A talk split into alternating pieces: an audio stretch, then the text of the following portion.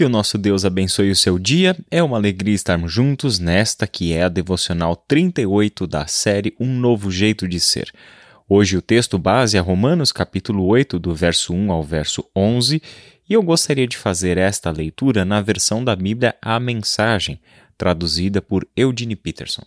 O texto diz o seguinte: Com a chegada de Jesus, o Messias, o dilema fatal foi resolvido. Os que estão em Cristo não precisam mais viver numa nuvem escura e depressiva. Um novo poder está atuando.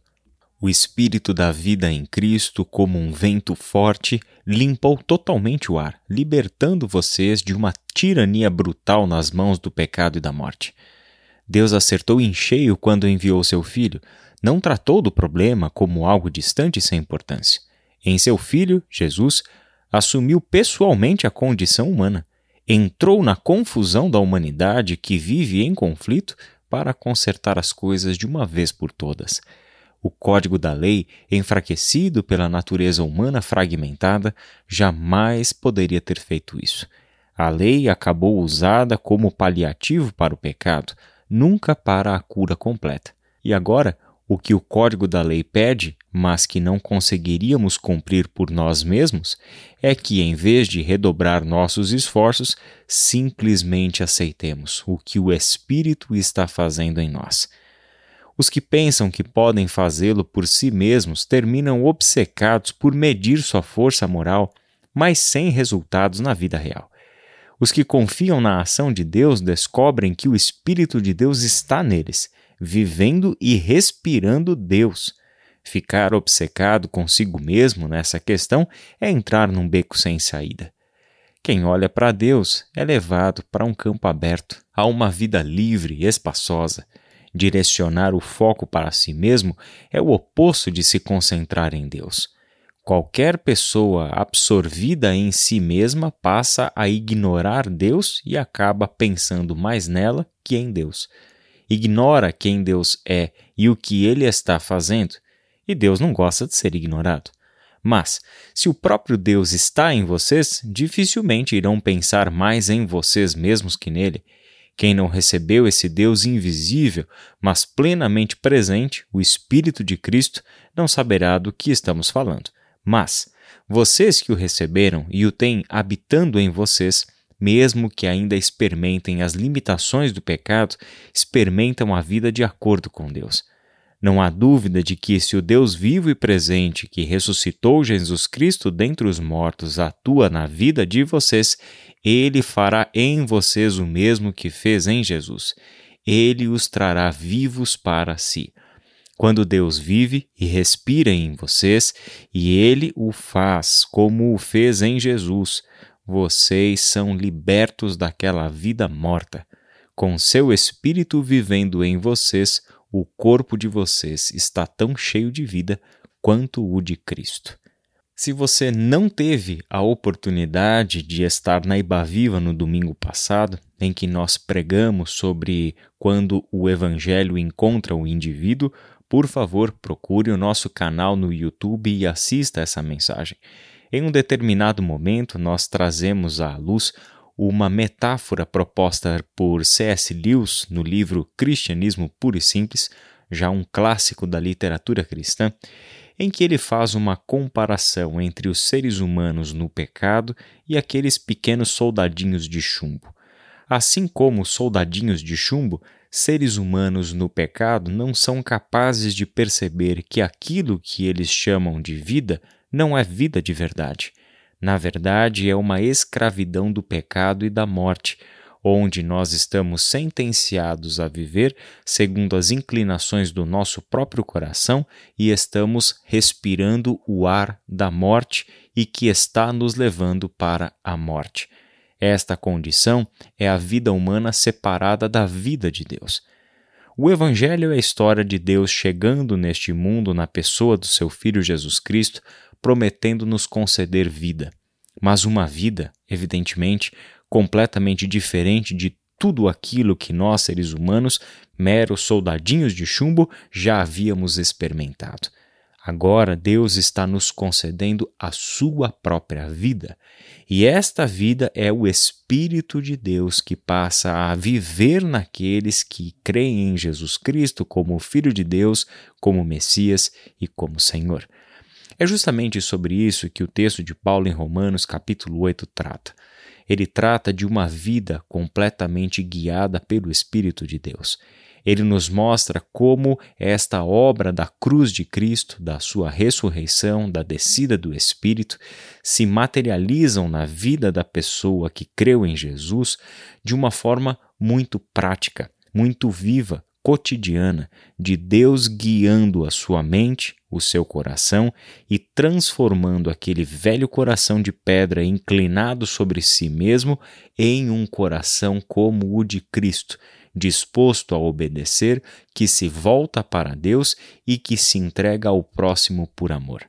Ser conduzido pelo Espírito de Deus é ser conduzido pelo próprio Deus.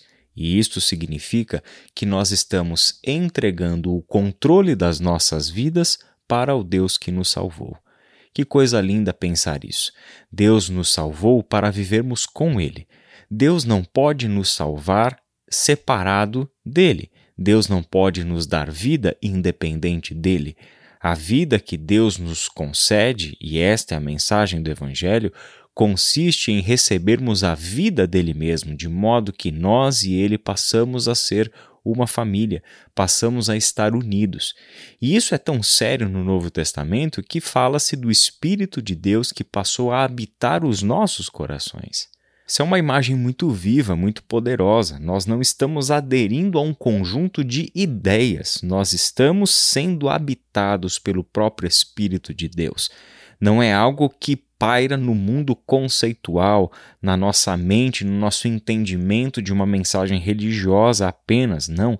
É algo que é uma experiência de vida, de sermos de fato controlados pelo Espírito Santo de Deus. Agora, o Espírito Santo de Deus é tremendamente cordial. Ele não vai assumir o controle independente da nossa vontade. Até mesmo porque o Evangelho preza pela liberdade. O Evangelho é o Evangelho da liberdade. Deus nos ama e nos criou seres livres, e para ele a escravidão é algo completamente negativo e está fora dos seus valores, do seu campo de atuação e dos seus ideais. Ele quer uma criação livre e ele atua na história para que escravos sejam libertos. É exatamente disso que o Evangelho trata.